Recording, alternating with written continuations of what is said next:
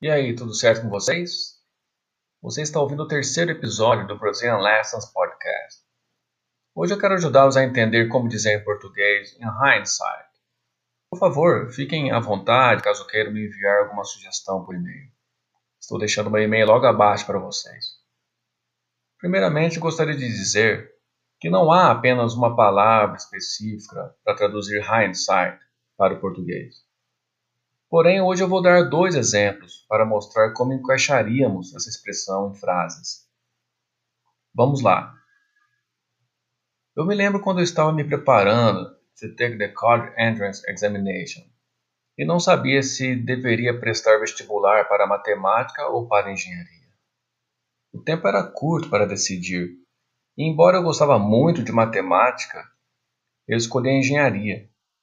Agora que tudo passou, Vejo que fiz a escolha certa, pois a engenharia me deu base para trabalhar nas duas áreas. In hindsight, vejo que fiz a escolha certa, pois a engenharia me deu base para trabalhar nas duas áreas. Nesse contexto, in hindsight means agora que tudo passou, ou olhando para trás, ou olhando bem, pensando bem. Não há uma forma específica para dizer isso no Brasil.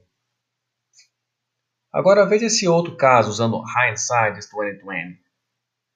Ninguém sabia como resolver o problema de software de uma máquina na fábrica. Até que um reparador gastou um dia para descobrir a causa.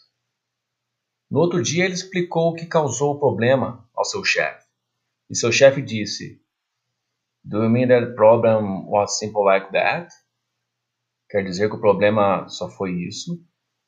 O reparador disse: Agora que passou é fácil falar, isn't it? Ou seja, hindsight 2020. Essa expressão é dita nessas situações onde falar daquilo que já aconteceu fica mais fácil de entender. Bom, é isso aí. Fala para mim. Você acha que is this pandemic proving that hindsight really is 2020? Agora olhando para trás, fica mais fácil entender onde poderíamos ter lidado melhor com a pandemia. Deixa aqui seu comentário. A gente se vê em breve. Até mais.